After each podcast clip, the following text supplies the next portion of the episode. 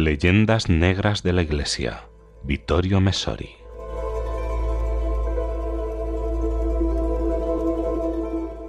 Las denuncias de Bartolomé de las Casas fueron tomadas radicalmente en serio por la corona española, lo cual la impulsó a promulgar severas leyes en defensa de los indios y más tarde a abolir la encomienda, es decir, la concesión temporal de tierras a los particulares, con lo que causó graves daños a los colonos. Jean Dumont dice al respecto el fenómeno de las casas es ejemplar puesto que supone la confirmación del carácter fundamental y sistemático de la política española de protección de los indios.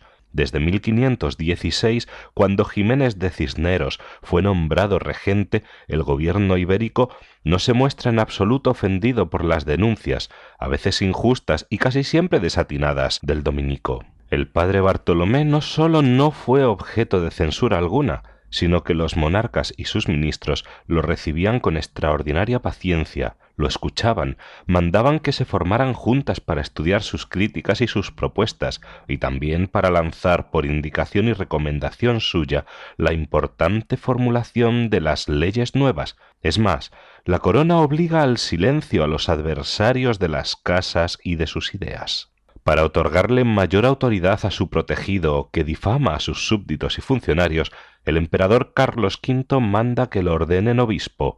Por efecto de las denuncias del dominico y de otros religiosos en la Universidad de Salamanca, se crea una escuela de juristas que elaborará el derecho internacional moderno sobre la base fundamental de la igualdad natural de todos los pueblos y de la ayuda recíproca entre la gente. Se trataba de una ayuda que los indios necesitaban de especial manera. Tal como hemos recordado y a menudo se olvida, los pueblos de América Central habían caído bajo el terrible dominio de los invasores aztecas, uno de los pueblos más feroces de la historia, con una religión oscura basada en los sacrificios humanos masivos. Durante las ceremonias que todavía se celebraban cuando llegaron los conquistadores para derrotarlos, en las grandes pirámides que servían de altar se llegaron a sacrificar a los dioses aztecas hasta ochenta mil jóvenes de una sola vez. Las guerras se producían por la necesidad de conseguir nuevas víctimas. Se acusa a los españoles de haber provocado una ruina demográfica que, como vimos, se debió en gran parte al choque viral. En realidad, de no haberse producido su llegada, la población habría quedado reducida al mínimo como consecuencia de la hecatombe provocada por los dominadores entre los jóvenes de los pueblos sojuzgados. La intransigencia y a veces el furor de los primeros católicos desembarcados encuentran una fácil explicación ante esta oscura idolatría en cuyos templos se derramaba sangre humana. En los últimos años, la actriz norteamericana Jane Fonda que desde la época de Vietnam intenta presentarse como políticamente comprometida, defendiendo causas equivocadas, quiso sumarse al conformismo denigratorio que hizo presa de no pocos católicos. Si estos últimos lamentan, cosa increíble para quien conoce un poco lo que eran los cultos aztecas, lo que llaman destrucción de las grandes religiones precolombinas, la fonda fue un poco más allá al afirmar que aquellos opresores tenían una religión y un sistema social mejores que el impuesto por los cristianos mediante la violencia. Un estudioso, también norteamericano, le contestó en uno de los principales diarios y le recordó a la actriz, tal vez también a los católicos que lloran por el crimen cultural de la destrucción del sistema religioso azteca, cómo era el ritual de las continuas matanzas de las pirámides mexicanas. He aquí lo que le explicó.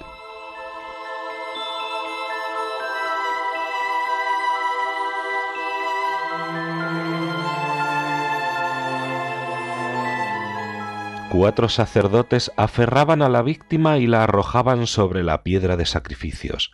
El gran sacerdote le clavaba entonces el cuchillo debajo del pezón izquierdo, le abría la caja torácica y después hurgaba con las manos hasta que conseguía arrancarle el corazón, aún palpitante, para depositarlo en una copa y ofrecérselo a los dioses. Después los cuerpos eran lanzados por las escaleras de la pirámide. Al pie los esperaban otros sacerdotes para practicar en cada cuerpo una incisión desde la nuca a los talones y arrancarles la piel en una sola pieza. El cuerpo despellejado era cargado por un guerrero que se lo llevaba a su casa y lo partía en trozos que después ofrecía a sus amigos, o bien éstos eran invitados a la casa para celebrarlo con la carne de la víctima. Una vez curtidas, las pieles servían de vestimentas a la casta de los sacerdotes. Mientras que los jóvenes de ambos sexos eran sacrificados así por decenas de miles cada año, pues el principio establecía que la ofrenda de corazones humanos a los dioses debía ser ininterrumpida,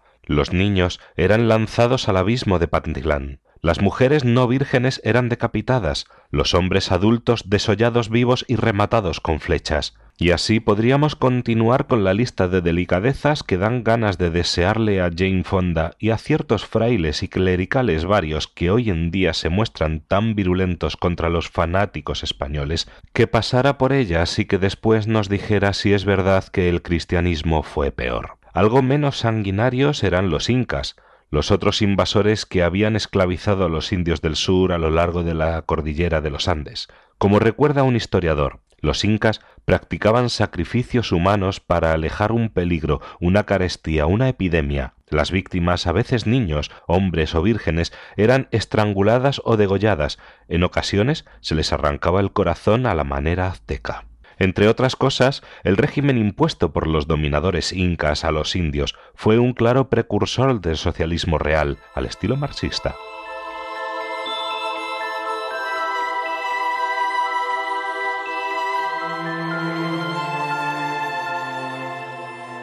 Obviamente, como todos los sistemas de este tipo, funcionaba tan mal que los oprimidos colaboraron con los pocos españoles que llegaron providencialmente para acabar con él. Igualmente que en la Europa oriental del siglo XX, en los Andes del siglo XVI, estaba prohibida la propiedad privada. No existía el dinero ni el comercio, la iniciativa individual estaba prohibida, la vida privada se veía sometida a una dura reglamentación por parte del Estado y a manera de toque ideológico moderno, adelantándose no sólo al marxismo sino también al nazismo, el matrimonio era permitido sólo si se seguían las leyes eugenésicas del Estado para evitar contaminaciones raciales y asegurar una cría humana racional.